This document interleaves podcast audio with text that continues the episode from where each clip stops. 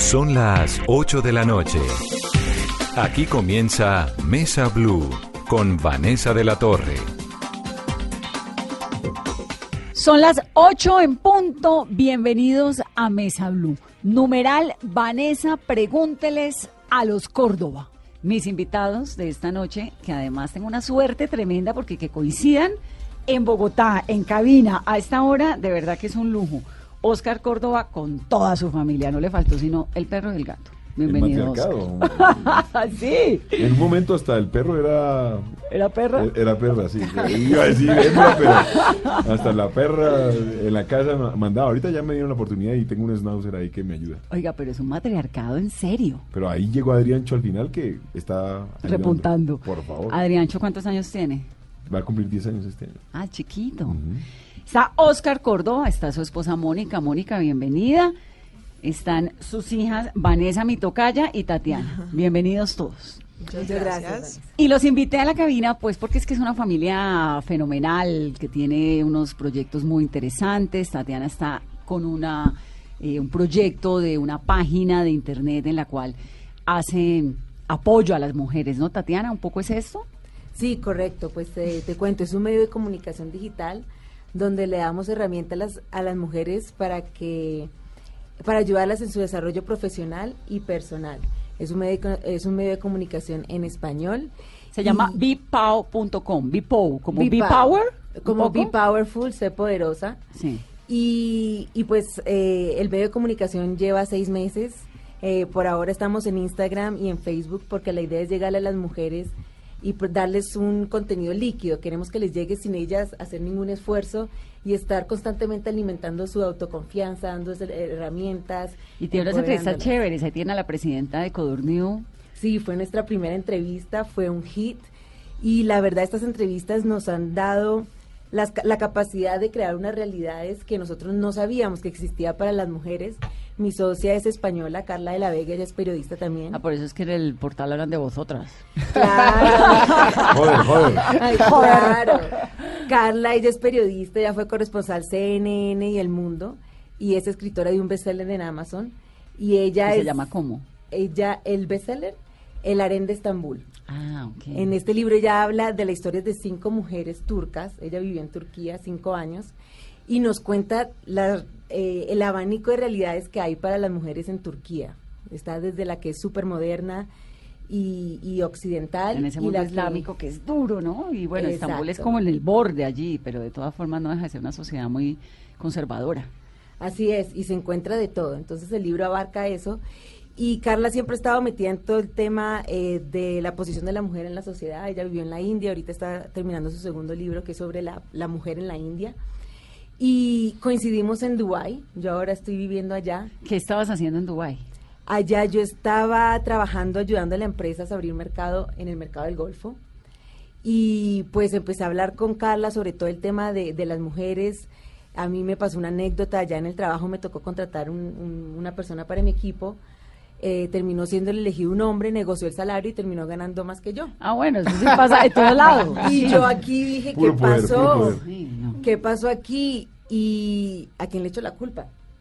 O sea, digo, no me tendrían que haber ofrecido más, o simplemente fui yo, Tatiana, que no me valoré, no supe eh, comunicar el valor que yo le traigo a la empresa y pedir más. Y ahí empezó todo un tema de investigación y, y de leer mucho mu- acerca de cómo se comportan las mujeres en, el, en, en temas laborales. Y muchísimos estudios confirman que a nosotros nos afecta mucho nuestra autoestima y se ve reflejado en temas laborales, como en la capacidad de negociar tu salario y pedir lo que vales. Oscar, usted crió a estas niñitas unas libertades y una empoderada. Le salió Vanessa, futbolista, mírela ya. Sí, sí, ¿no? Y esa era la idea. A ver, eh, el fútbol me permitió conocer muchos países, muchas culturas, y dentro de ese abanico de posibilidades se les eh, brindó esa, esa posibilidad de aprender en Argentina. Primero en Colombia, vivimos en... Ar- ¿Ellas crecieron en dónde? O sea, ¿en qué momento? ¿Cuál en es mayor? En todas partes del mundo, Tatiana. Tatiana es mayor. ¿Cuántos años tiene Tatiana? 29. 29. ¿Y Vanessa, mi tocaya? 23. Que es futbolista, ¿no? Sí, sí, sí, futbolista. Entonces, Tatiana, por ejemplo, eh, estuvo en Cali, Vanessa nació en Cali, pero luego nos fuimos a Armenia, Bogotá, volvimos a Cali y el mismo Manizales.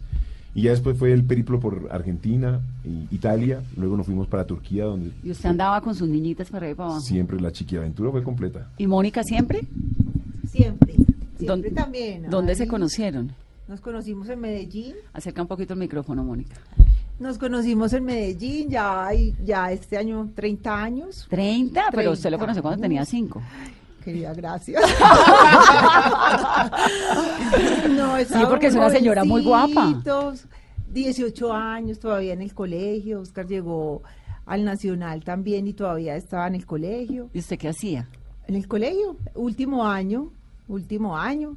Él se tenía que llevar su paisita para Cali después del año que estuvo en el Nacional. ¿Y usted se fue a ir a Cali? Nos fuimos a vivir a Cali, ahí nació Tati. Éramos, pues, ellas dicen, mamá, ¿y ustedes cómo fueron papás tan jóvenes a los 18 años? Irresponsables. Tati. Irresponsables. Eran otras épocas. Sí, claro. Y, y de ahí sí, siempre era de no pensar, pues, de que Oscar lo trasladaron a tal ciudad, a tal país. No, pues, de que nos vamos, no nos vamos, no, nunca. Usted se iba pensaba. fresca. Sí, nos íbamos frescos. Ellas llegaban al colegio también súper normal, súper tranquilo. ¿Y cómo manejaba esas fans? Porque me imagino que el señor tenía ¿Cuáles que ser... Bueno, da pena, pero Oscar Córdoba era... Sigue siendo un señor muy guapo, Gracias. pero en un momento pues es que llegó a ser el segundo jugador más importante, eh, arquero más importante del mundo, ¿no? Sí, tuvimos Un la ranking. fortuna de tener muy buen rendimiento ese año y quedamos segundos En el después mundo. de Oliver Kahn. Exacto. Sí, pues mira que yo no sé, yo creo que también la juventud ayudaba mucho. Eh, ahora me pongo a pensar y yo ahí, yo era muy tranquila. Yo no- con los años uno se vuelve peor, pero pues con, con ellas, cuando nacieron ellas, yo era como eh, muñequeando, pues yo también era una niña y con ellos uno, niño no le ve problema a nada. ¿Y usted pues. también era deportista? Eh, no alto rendimiento como Vane o Oscar, eh, pero sí siempre me ha gustado el ejercicio, el gimnasio, todo. Y, y, pues Oscar también ha sido una persona de que a todos los eventos me lleva, me invita, que yo a veces digo, ay no, anda vos porque pues también tan maluco. Uno pues sabe a quién tiene al lado, entonces no me daba pues pie a, pues a como a ser tan celosa o algo, aunque yo digo, tuve la fortuna en la época que no existían los celulares ni las redes, porque te cuento que qué pecado todas estas esposas de ahora, No. te cuento Sí. que Echándole piropos al marido de uno Claro. público. Sí, ¿No? nosotros era llamar directamente al hotel, porque eso sí nos tocaba. Eso en Barranquilla, las eliminatorias eran dos meses seguidas que ellos se iban para Barranquilla. Entonces uno llamaba al hotel, ay, ¿de parte de quién? Ay, Mónica, la esposa. Ay, niña, pues todas aquí llaman y dicen lo mismo. Espere yo. a ver si es verdad". Eso era lo como lo máximo, pues, que le decían a uno. Ahorita sí es complicado manejar todos estos, todas estas redes, pero bueno. Bueno, pero sacó adelante una familia divina. Ahí estábamos, querida, ahí dándole. Y Vamos a ver hasta cuándo. Y Vanessa se volvió futbolista. Sí, sí, fue un, fue un giro completo que hi- hice en mi vida a los que 16 años más o menos, que también fue un shock total para la familia, porque pues a nosotras chiquitas siempre nos preguntaban, ¿ustedes juegan fútbol? Y a mí en lo personal me ofendía. Yo, no, yo no soy mi papá, ¿a mí por qué me preguntan? Y fue a raíz de una lesión que, que mi papá me dijo, ¿y por qué no comienzas a tapar? Cuando cambié, yo jugaba voleibol playa y los médicos me recomendaron cambiar de deporte por la lesión y en esa búsqueda es un nuevo reto y me, me- me dio la opción y la pensé como tres noches y dije pues quiero un reto grande qué mejor que ese. Pero usted es comunicadora social. Sí, me, Eh, me en acabé Ohio, de ¿no? graduar, me acabé de graduar, sí. Sí. Sí, sí, sí. O sea, usted estudió otra cosa distinta a- al, sí, al, deporte. y fue, fue, un, fue un tema que eh, suena un poco raro, pero fue gracias al deporte que le agarré amor al estudio, porque en el colegio no me gustaba. Uy, yo era negada, pues no, no disfruté mucho el colegio, era la más eh, ñoña, entre comillas, era Tati. Era la, la deportista, la que me decían pase. No le pedimos a, sino pase. Y así fue. Y luego me tomé seis meses después de que me, me gradué del colegio para la universidad. Y esos seis meses me dediqué solamente a entrenar fútbol para prepararme e irme de cada a Estados Unidos. Y en esos tres meses le agarré un amor a la lectura porque era mi única forma Compañía. de distracción. Ajá. Y en la selección, cuando concentras, que en femenino todavía son muchos, muchos días, son un mes, mes y medio concentrados, pues llega un punto que la monotonía te, te, te, te enloquece, por más de que veas Netflix y eso, necesitas algo más. Entonces ahí le agarré el amor al estudio y, y empecé con publicidad en Nueva York y luego que me fui a, a Ohio me metí en la comunicación y me encantó. Y Bueno, ella estuvo con nosotros, el ella estuvo con nosotros una vez en Mañanas Blue. Claro. Eh, un inconveniente en Ohio y la única colombiana que teníamos cerca era ella y la llamamos y tú la entrevistaste y, y cuando estaba en la universidad antes Claro de que me acuerdo, no te tampoco ¿Cómo soy tan senil. ¿Ah? ¿Qué fue lo que pasó en Ohio? Una. Sí, había pasado, había pasado, en un- en el- no, en el había salón a pasado un, estudiar. un tiroteo en la universidad cercana. Fue nuestra reportera. Sí, fue nuestra reportera. Ah, sí, sí, sí. No, yo pensé que había quedado estudiando toda la noche y no le tocaba. ¿Y cómo fue el papá cuando, cuando decidiste ser eh, futbolista? Bueno, al, al, al comienzo la idea, como todavía... Era como de la bonita. terapia al principio, ¿no? Pues sí, claro, primero me estaba recuperando. Luego, bueno, llegó el momento de comenzar de verdad a tapar y el primer campo de fútbol fue la, el patio de la casa de nosotros en Bucaramanga y habían dos palmeras y era el tamaño del arco y ahí mi papá pateaba desde el otro lado de la piscina. Y no, yo al comienzo, claro, la, la confianza de poder volver a pisar con, con la pierna izquierda, todo era un proceso y un proceso un poco lento. ¿Y qué, perdón, aquí- qué era lo que te había pasado? Tuve tres luxaciones de rótula eh, y en la tercera me operaron como para alinear la rótula. ¿Y por qué? ¿Qué te pasó? ¿Qué hacías? Eh, ¿Con jugaba voleibol? playa Ok. ujú, y las mujeres tenemos el, el ángulo Q, le dicen, que es el ángulo de la, de la tibia, que está un poquito más, más como abierta de donde está el fémur y la patela. Eh, por eso rodillí junto, que le dicen, Pate apartado. es tal cual. Yo no era tanto, no era tanto, pero la, la arena es muy inestable y lleva a eso. Por eso las mujeres son más propensas a, a rompernos el ligamento cruzado. que Sí, y sufrimos de la rodilla un montón. Un montón. Y los Entonces, tacones. Eh, también. Entonces, pues fue a raíz de todo eso y el, el césped es mucho más estable. Entonces, era un tema muy psicológico de, de perder el miedo.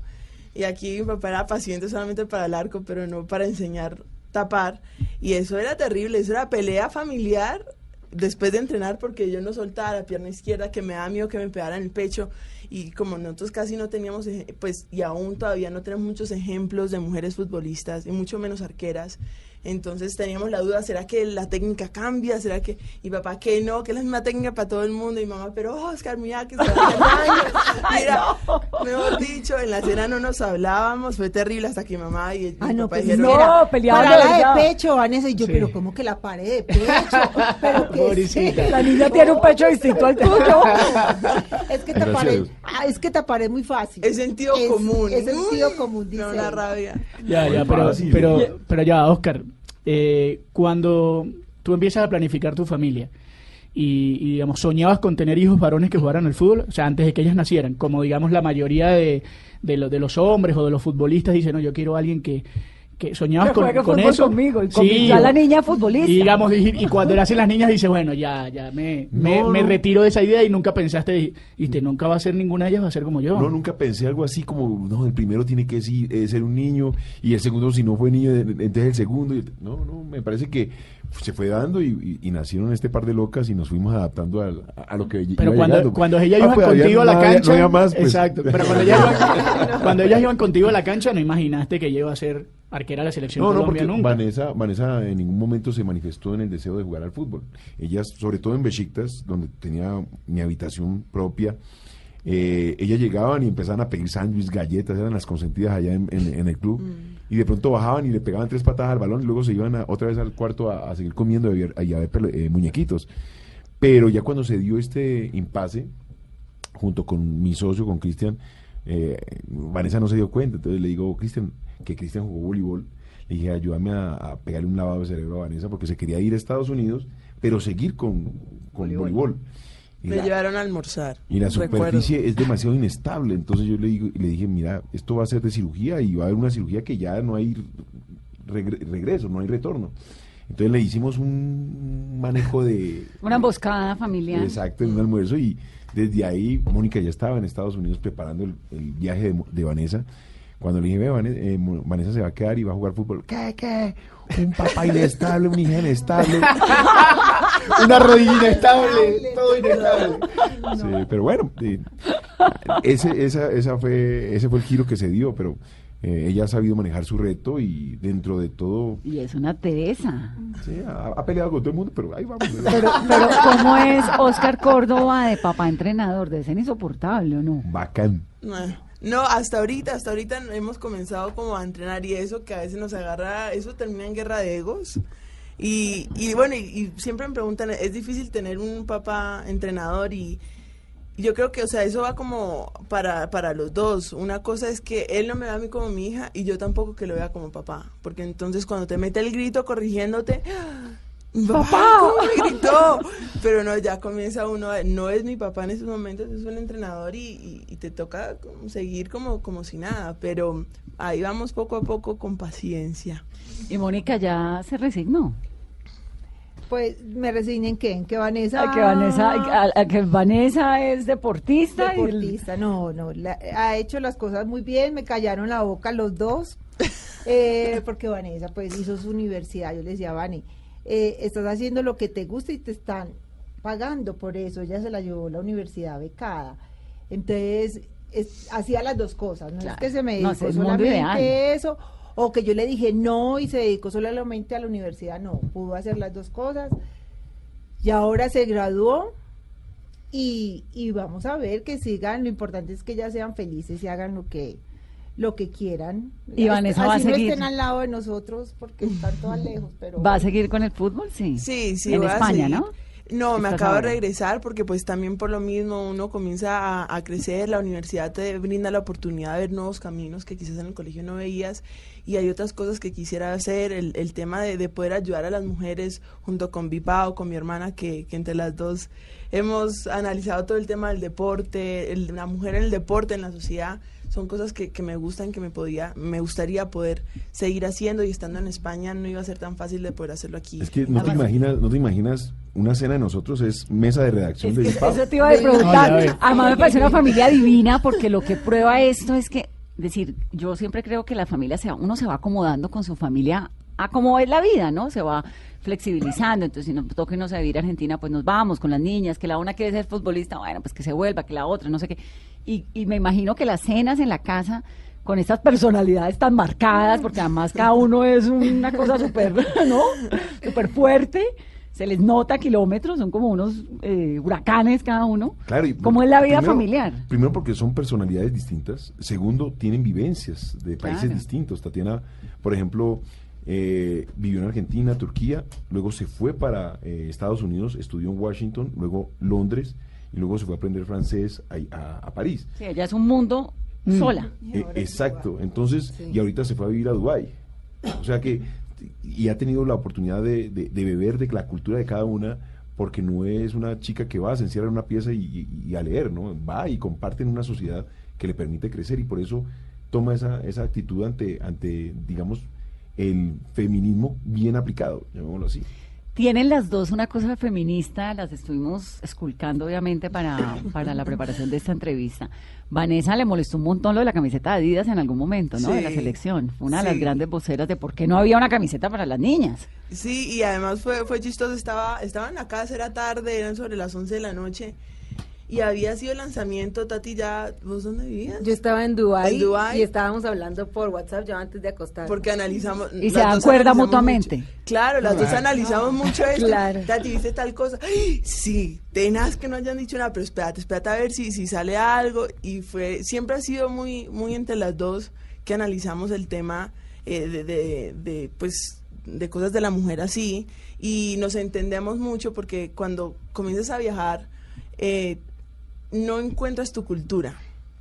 Y que me pasó mucho, para mí uno de los cambios más difíciles fue volver a Colombia, porque uno siempre es el extranjero, el diferente. Entonces, no, no encajo mucho acá en Turquía, porque es que, bueno, yo soy colombiana. Y cuando vuelvo a Colombia es, bueno, y tampoco encajo aquí. acá.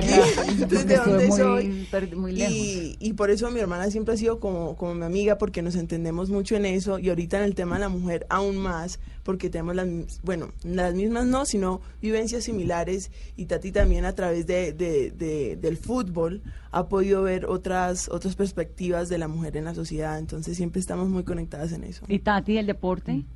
También, ¿Fútbol también, súper bien. Eh, pues fútbol yo juego, si me invitan a un picado, sin problema. Si, si soy la mejor, si añado o si me vuelvo la, la mejor jugadora del equipo contrario, no sé, pero yo voy.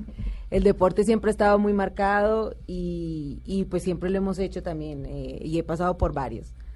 Eh, y eso, Pero ¿por qué en tu vida no te ocurrió como a Vanessa que decidió ser deportista? Digamos, de... Mira, eso lo, lo hemos hablado bastante, yo lo digo más que todo con Vane y, y yo creo que fue un tema, a mí el estudio siempre me ha gustado y siempre me fue bien, la verdad. Como el papá.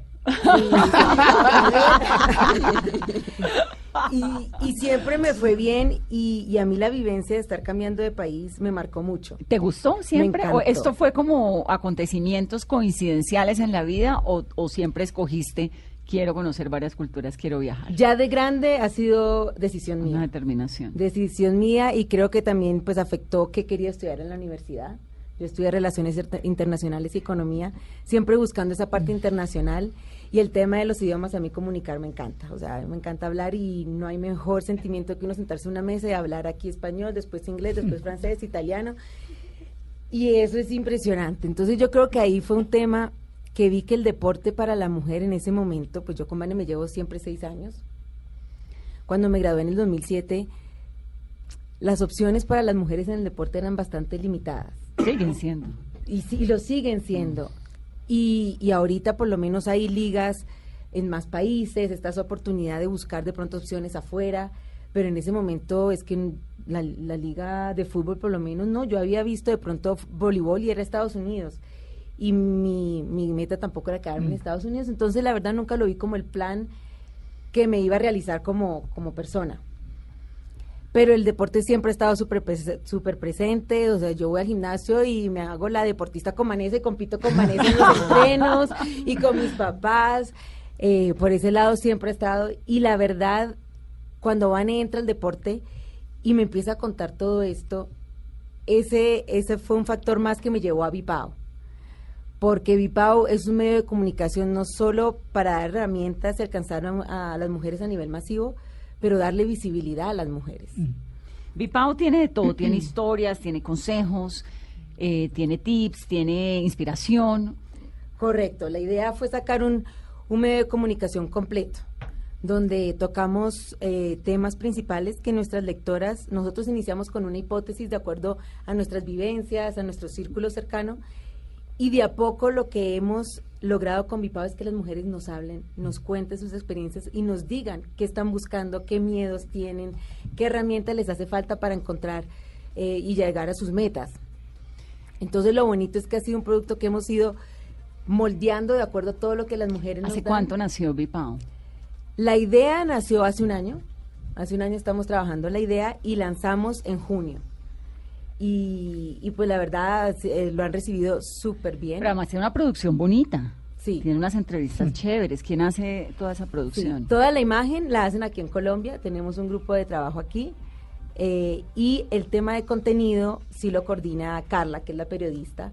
Entonces ella hace las entrevistas, yo he hecho algunas, yo hice por ejemplo la de, La de. Sofía Gómez Ah, la de Sofía, ah, y que la de Marion Reimers, Que es la de Fox. la, la periodista de Fox. Aproveché cuando fui al Mundial de Rusia y eh, hemos hecho entrevistas de acuerdo a que nos piden a lo que nos piden nuestras lectoras. Nosotros les preguntamos a quién les gustaría esculgar, esculcarle un poco el cerebro, a quién admiran. Y, y eso es lo que hemos hecho en Vipao, porque las mujeres también nos han dicho que ellas buscan, quieren buscar fuentes de inspiración, pero quieren no solamente la super wow, por ejemplo, como la presidenta de Codorniu, pues que es una señora que se, se jubiló ahorita el año pasado y, y tiene un recorrido muy marcado, pero ellos quieren también... Que ella se llama María del Mar Raventós. Raventós, Y para correcto. quienes no saben, pues Codorníu es una vino espumoso muy famoso en España y en el mundo. Sí, e incluso es una, una de las empresas más antiguas en España, es de 1500, de familia. Y, y fue espectacular hablar con ella porque ella apoya mucho el tema de la mujer. Ellos tienen una, un, vino especial eh, que lo sacaron solo para las mujeres. Y, fue muy bonito lo que nos compartió porque ella nos decía que cuando ella le ofrecen el puesto de, de presidente, ella se dudó por todos los lados. O sea, ella sintió un síndrome, un síndrome del impostor grandísimo y le costó mucho aceptar que se lo dieron porque se lo merecía. Y no porque era de la familia y no porque de pronto tenía los estudios, pero ella dice, mucha gente hace los estudios y no tiene la capacidad de liderar una empresa como estas. Entonces nos cuenta que se ha encontrado con muchos de esos casos también con trabaja, pues empleadas de, de, de la empresa eh, a diferentes niveles. Y fue muy bonito porque ella nos dice, no se, no se cuestionen, si se los ofrecen es porque se lo merecen, vieron algo en ustedes y tienen la capacidad de hacerlo. Y si no la tienen, pues en el trabajo van a aprender y lo van a hacer. Sí, lo que pasa es que la nuestra es una generación que nos ha tocado romper un montón de esquemas, abriéndole paso con toda a las patadas a veces y con lo que nos ha costado a las que vienen, ¿no? ¿Ustedes tienen hijos? No, No. todavía no. Pilas, pilas, pilas con eso. ya es hora que vuelvan abuelo a Oscar, ¿no? El perrito, el schnauzer, ahí el está. El hijo de Vanessa. Vamos a hacer una pausa en esta conversación de miércoles. Numeral, Vanessa, pregúnteles a los Córdoba. ¿Qué dice la gente en las redes, Octavio? ¿Qué quieren que le preguntemos a esta familia? Gian Filiulo le, le vuelve a preguntar a, a Oscar Córdoba si soñó con tener un hijo futbolista. Rubén le pregunta a Vanessa si va a volver al fútbol de España. Pedro Mayo le pregunta a Oscar que si es hincha de algún equipo en Colombia. Y Diego Castillo, para cerrar esta etapa de preguntas, eh, ¿qué recuerda de su grandiosa etapa en Boca Juniors? Uy, del Boca sí que vamos a hablar. Muchos temas pendientes con esta familia que nos ha llenado de muy buena vibra y de emoción. Este miércoles volvemos en breve. Numeral, Vanessa, pregúnteles a los Córdoba.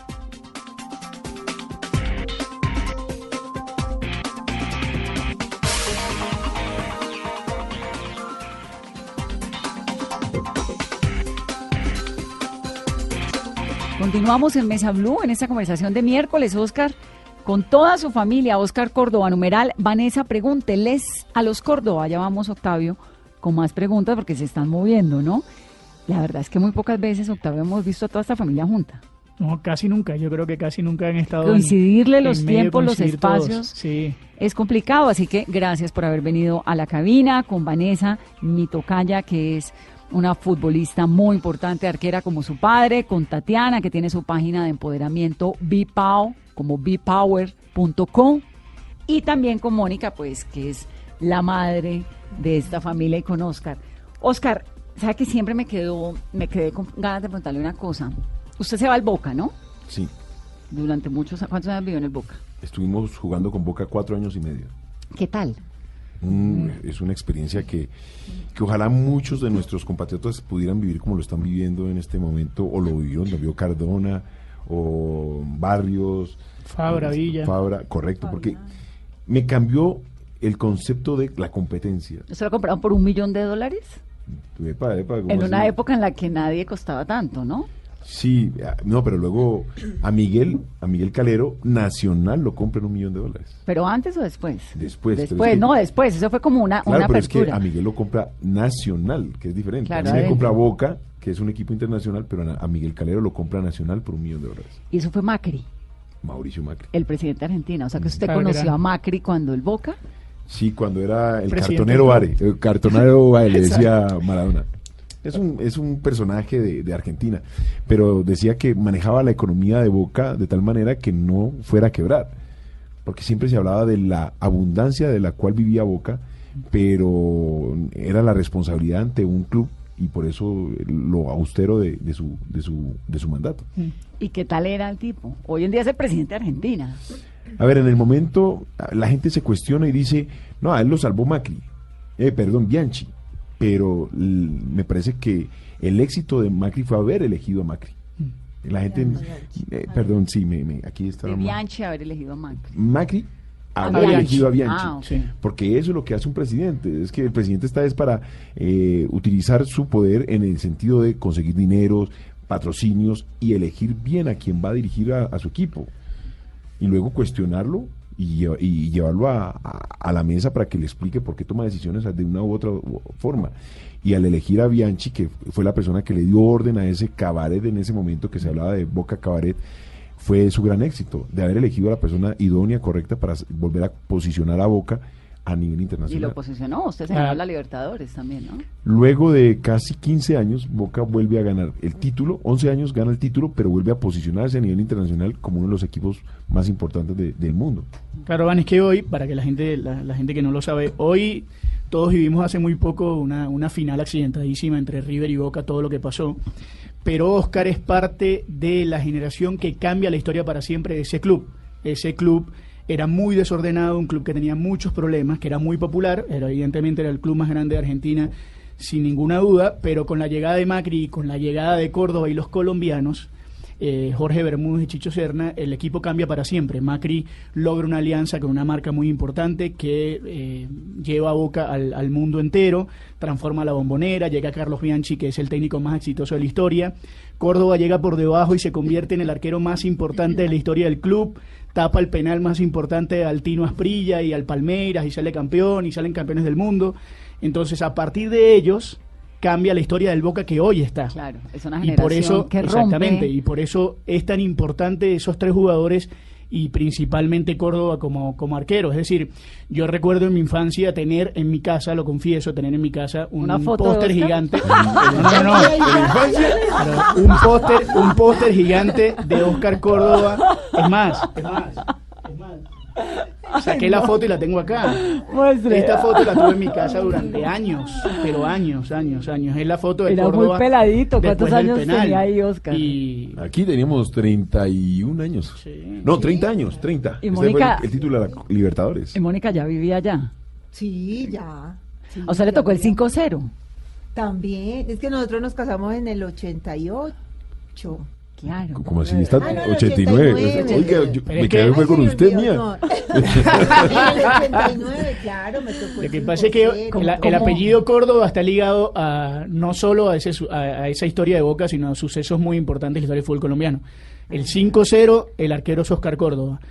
El desgraciado gol de Andrés Escobar y el Mundial de 94, el arquero es Eso Oscar tuvo que haber Córdoba. sido tenaz, ¿no, Oscar?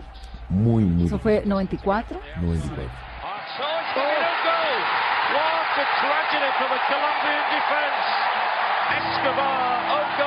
Pero no, no fue tan tenaz. A ver, el gol, el gol fue tenaz, pero lo más tenaz fue llegar a la, a la, a la charla técnica y darnos cuenta que, que Pacho, Bolillo y Barrabás estaban amenazados. Eso rompe el equipo. La Claro, gente- cuando me pregunto que tenaz, obviamente no, pues el autogol no, sino todo el episodio. Es que fue un episodio muy desgraciado que termina además con la muerte de Andrés Escobar. Claro, la gente dice que nos portamos mal. Hay una, hay una leyenda urbana que dice que nosotros estamos de fiesta en, en Fullerton.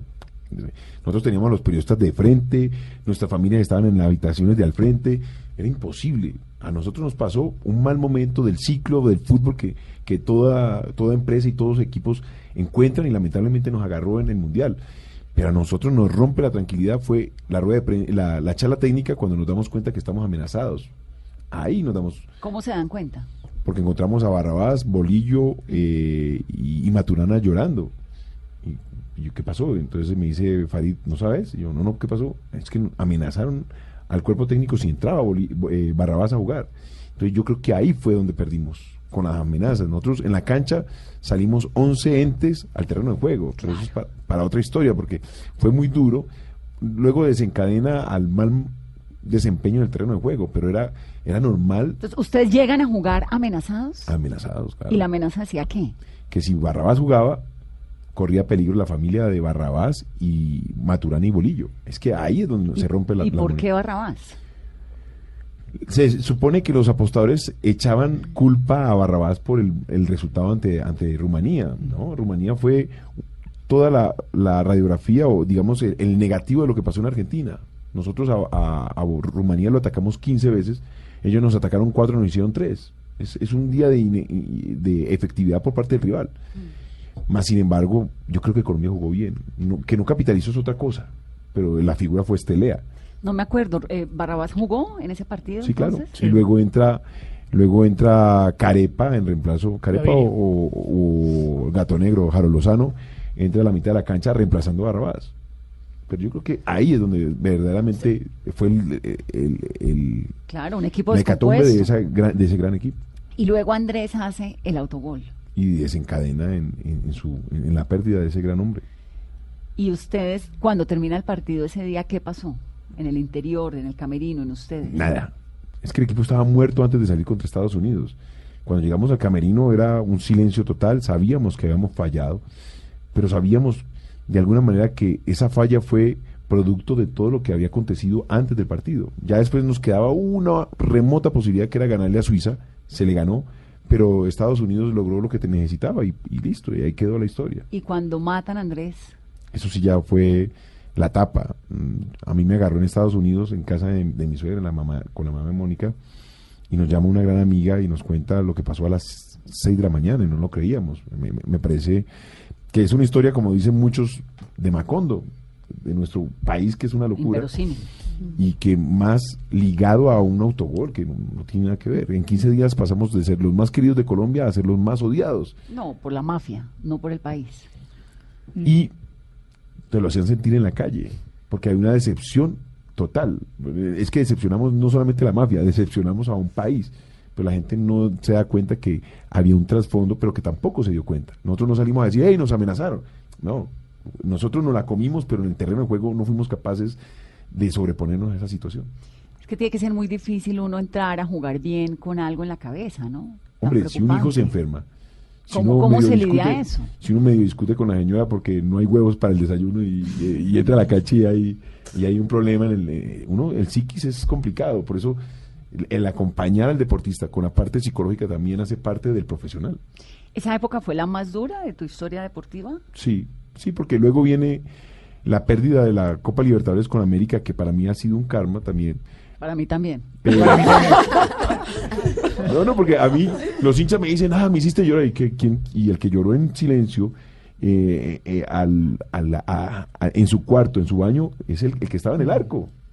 Eh, a mí, yo lloré lo de Andrés, yo lloré el, el, el 7-3, lloré el- eh, la pérdida contra el América. Pero el poder fue levantarme para poder llegar a las dos Copas de Libertadores que gané, a la Intercontinental que gané y todo aquello que pude hacer después de todas esas caídas. Lo que dice Pacho, perder es ganar un poco. ¿Cómo está la América hoy? ¿Usted, usted es de la América?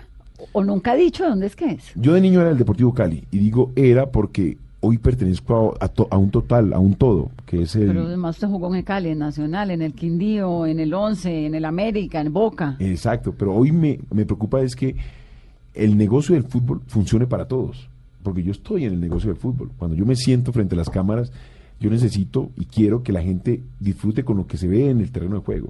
Es un espectáculo. Y que la gente prenda el televisor y vea, uy, ¿qué va a decir Córdoba hoy de lo que, de lo que pasó en el terreno de juego? Y ese es el, ese es el- lo- la gente no se imagina que es el negocio del fútbol del cual vivimos todos. Yo me retiré hace 10 años y sigo disfrutando de un deporte y viviendo de un deporte que me brindó todo. Pero no me contestó la pregunta. No, yo soy hincha de cada uno de los equipos donde he jugado, pero de niño fui hincha del Deportivo Cali. ¿Pero le hace fuerza a la América? Y claro, fueron cuatro años y medio que, que estuve con el América y que sufrí y gané. ¿Y le gusta que nos hayan quitado el diablo del es- del escudo? Para mí me es indiferente. Es un símbolo pues que se llega a, a raíz de juegan como los diablos. Es que la gente no se, no, no- no se acuerda de dónde viene. No, pero a mí, o sea, yo quiero decirle que como hincha estoy muy incómoda con el escudo nuevo, Eh, pero la gente no se acuerda es que, ¿por qué se le dice los diablos rojos? Porque jugamos como los diablos. En su momento se les dijo, uy, esos muchachos juegan como los diablitos. Entonces se quedó como en los diablos rojos. Pero unos diablitos activos, que se movían, eh, que hacían necesidades, ¿no? Pero no era una connotación negativa, para No, nada. para no nada, ha sido malo nada. el diablo de la América. Ahora, la selección Colombia, post-Peckerman. y pues, todos sabemos que, que se hizo una gran campaña. Ahora viene una parte bien especial y es, tenemos que crecer. Y el que venga, le dejaron la vara muy alta. Sí, ¿no? Y ese es el reto más lindo. Que le gusta el director, ¿cómo se llama? El, el Carlos. Queiroz. Queiroz, el portugués. A ver, tiene cosas muy interesantes. Su hoja de vida es muy interesante. Acaba de hacer una gran campaña con Irán. Y bueno, uno no puede la- lanzar conjeturas sin conocer a las personas y su forma de trabajo. Me interesaría es que se incorpore un poco más, que se integre más a todo el proceso. Que no solamente quede con la selección Colombia mayores, sino las mujeres también, porque tienen que. eh, le vamos a pagar a un man 5 millones de dólares. ¿Será que los iraníes lo dejan ir? Y bueno, ahí está la chequera. Pero él- si él viene acá, se va a ganar una buena plata, que venga y aporte. Que venga y le aporte a las mujeres, que venga y le aporte a los infantiles, a los juveniles. Porque todo el proceso tiene que venir de, de la mano para que las mayores se vean las, la- la- las, las cosas buenas de todo su conocimiento. Oscar, cuando, cuando te tocó vivir en Argentina, que debe ser, no, si no es la prensa más difícil de, de- del mundo, debe ser una de las más difíciles en cuanto al fútbol, porque ellos viven el fútbol las 24 horas del día, te tocó estar en Colombia en esos momentos tan complicados. ¿Pensaste alguna vez que te iba a tocar estar detrás del micrófono tú analizando todo lo que pasa? Sí, sí, porque desde que llegué a la Argentina, eh, en los medios argentinos les llamó mucho la atención en cómo nos expresamos todos. No solamente Oscar Córdoba, Farid tiene Sí. muy buena, buen vocabulario, buenas, buenos, buenas maneras, Jorge se expresa muy bien, Chicho, más allá de que habla todo así. Sí, Mario Yepes Sí. es una persona culta que se sabe expresar. Juan Pablo Ángel no te lo hace solamente en español, sino también en inglés. O sea que se dieron cuenta que el colombiano venimos de, de muy buena cultura y buenos modos y, y que a la gente le gusta en Argentina. ¿Y Mónica? ¿Está tranquila, feliz con esta familia? Sí, Esto- hemos tenido así. ¿Con estos locos en casa? Con estos locos en casa, lo que nos dicen. es ¿Cómo, que cómo es hora? Quiero saber ustedes qué comen. Porque es que todos son super fit. Son. Una comida cualquiera. ¿Hoy qué sirven en la noche? Ah, no, en la noche, ellos saben que en la noche no hay carbohidrato en la casa. Ay, Dios. Oscar siempre So- llega a hacer trampa después del programa. Cuando todos estamos dormidos, Claro, y que come un pancito y yo, ¿qué estás comiendo? Pa- y yo, gordo, pan, no, comete solo la proteína. Es que yo soy de Cali, ¿ve? Pan de bono. Pan, pan. Sí, pan. No, pan. en eso sí. Se es- cuidan. Sí, sí. He estado yo como muy pendiente, soy yo como la más cansona y me gusta todo el, el, el tema de la comida sana, no tanto fit, porque pues ellos son deportistas. Eh, tengo a Adrián todavía en crecimiento que debe comer todo. Claro, además usted debe haber aprendido eso pues desde siempre, ¿o no? Me viviendo con Oscar Córdoba desde los 18 años. Claro que a los 18 años Oscar no tenía problema en comerse una bandeja paisa e ir a entrenar. A mí, a mí me decía Pop- Popovic, que era el, ru- el rumano, me decía, hijo mío, ¿qué desayunar hoy? Eh, profe, me, me sirvieron un calentado con huevitos. Venga a hacer abdominales. y me quitó la, el- la manía de comer frijoles en la mañana. Y esto de tener relaciones sexuales antes de los partidos. Como así? ¿Cuál es la política de un deportista, futbolista, altísimo rendimiento, segundo mejor arquero del mundo sobre eso? Que no hay problema. ¿No? No. Como el Tino. No hay problema. Es que se ha mm, satanizado el, el sexo dentro del, de- del deportista. El, el problema es en la forma y las horas. Si tú va- tienes competencia a las 3 de la tarde y te acuestas a las 3, 4 de la mañana en una faena, eh, seguramente te va a, a- a llevar a un desgaste que te va a perjudicar en tu rendimiento. Pero si la faena es a las 11 de la mañana. ¿Del mismo día del partido? Pues ¿Se puede? depende cómo sea la faena. yo creo. Si Con la esposa. 11 de la mañana el mismo día del partido. ¿Se puede o no? Pues a mí nunca me tocó. Pero porque estaba... Pero porque Ay, le decían no, o sea, había una regla en torno a que mejor no. Estábamos concentrados. De pronto me tocó culturas donde, donde normalmente nos concentraban un día antes. Muy pocos equipos me daban la oportunidad de, vea, llegue mañana al, al estadio y, y a jugar. Muy pocos. Y si con América habremos estado en dos, tres oportunidades de relajados, que le decían uno, bueno, llegue mañana a las cuatro y, y seguramente si se daba la oportunidad estábamos. Pero no pasa nada, o sea, no, no tiene... Lo que pasa es que yo era el arquero.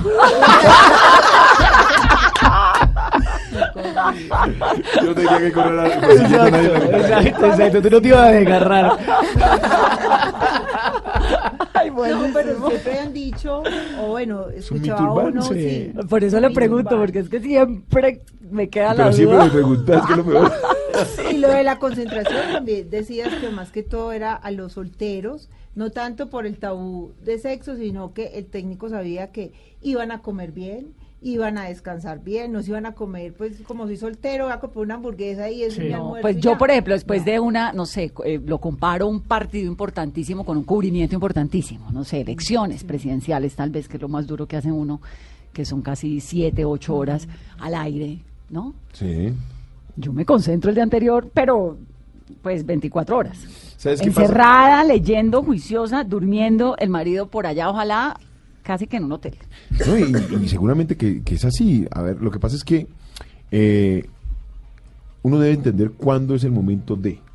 Sí, eh, y lo que acabas de decir, es una, una, una situación bien especial, unas elecciones, entonces también uno como deportista va a ir a hacer su trabajo y debe entender que está preparándose para un público que va a pagar una boleta para ver lo mejor de ti y que no te vas a guardar nada. ¿Cuál es ese gol que no tapó? Ese gol que no tapé. Hay tantos, me ha gustado entregar todo lo que he ganado por ese autogol. Ese autogol de Andrés. Claro.